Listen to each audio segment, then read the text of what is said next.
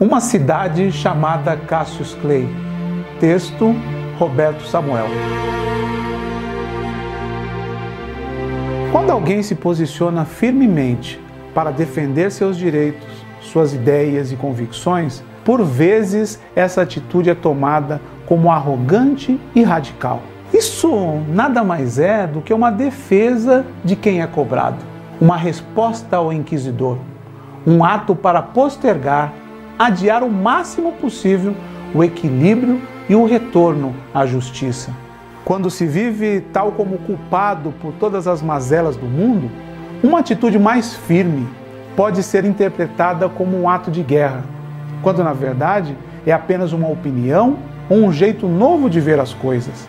Já falaram tantas vezes que somos os culpados pelos males que no fundo, bem no fundo, acreditamos sermos os réus.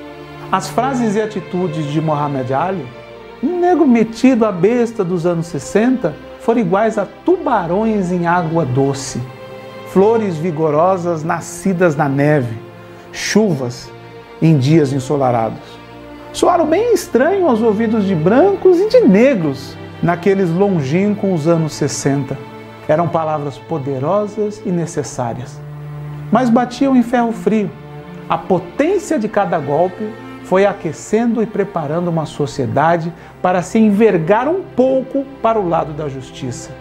Uma sociedade que ainda se espanta com a coragem de outrora Cassius Clay ao desafiar um mundo egoísta, míope e exageradamente monocromático, que o via como Clay, nunca como Mohammed. Um saco de pancada que ousou a desafiar padrões enlouquecidamente propor uma igualdade de direitos, visto como absurda até os dias atuais. Falo tudo isso para refletirmos sobre a nossa cidade. Sim, o exemplo daquele arrogante preto dos anos dos hippies, Vietcongs, Beatles e generais de óculos escuros pode nos ajudar a rever a nossa postura como cidadãos. Ele nos ensinou de forma magistral como vencer a síndrome de vira-latas que tanto nos persegue. Pense como estamos sendo tratados há anos por governadores e presidentes. Não é de hoje que sucessivos mandatários do estado de São Paulo têm deixado os direitos de Guarulhos em segundo plano. Não somos ouvidos, apesar dos nossos potenciais. Eles não nos enxergam. Para eles, Guarulhos é apenas o aeroporto internacional nossos interesses passam longe dos planos dos homens que passaram pela cadeira de governador e de presidente da República. Mas não pense que isso seja um problema para eles. O problema é, e sempre foi, só nosso. Ainda somos vistos como Cassius Clay. Que tal virarmos Mohamed Ali? No Brasil, vivemos a era do escambo.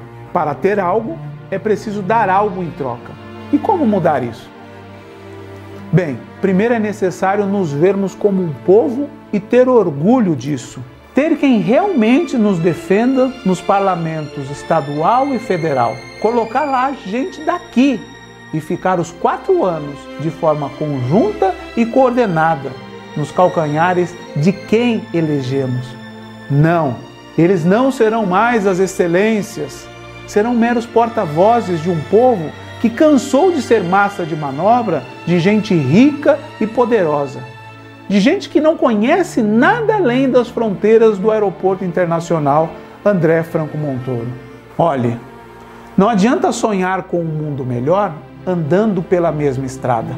Da próxima vez que te perguntarem, seja orgulhoso e responda: Sim, sou de Guarulhos. Não sou mais Cassius Clay. Me chamo Mohamed Ali.